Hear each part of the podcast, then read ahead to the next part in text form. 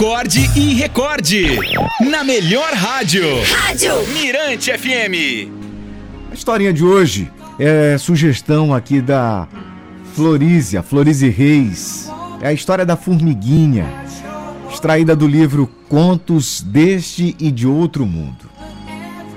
Muitas vezes, de onde menos se espera, recebemos uma lição de vida. Estava sentado na porta de casa e vi uma formiguinha carregando uma folha que deveria ter no mínimo 20 vezes o seu tamanho e peso.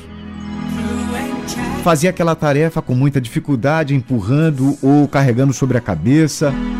Por vezes o vento derrubava a formiga e a folha. Foram muito, muitos tropeços e recomeços. Pensei em interferir, ajudando de algum modo, mas como? Talvez se agisse, eu poderia até mesmo dificultar ainda mais o trabalho dela. Resolvi continuar observando.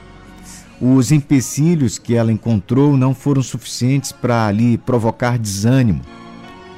Por fim, alcançou um pequeno buraco que supôs, que eu supus, ser a porta do seu habitat, a porta de entrada lá do formigueiro. Que ser formidável, pensei. Quanta obstinação! Na verdade, ela apenas tinha acabado uma etapa do seu trabalho.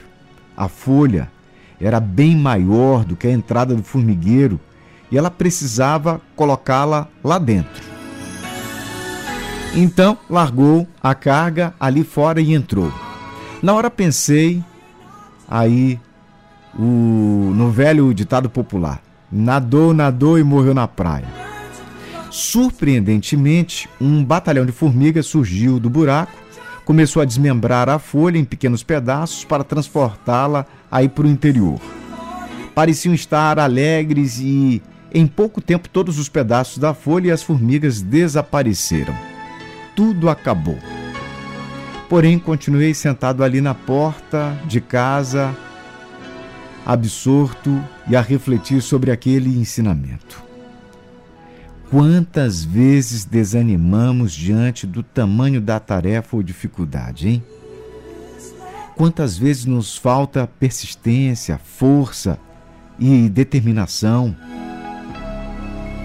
É muito comum acharmos que recebemos um fardo maior do que podemos suportar.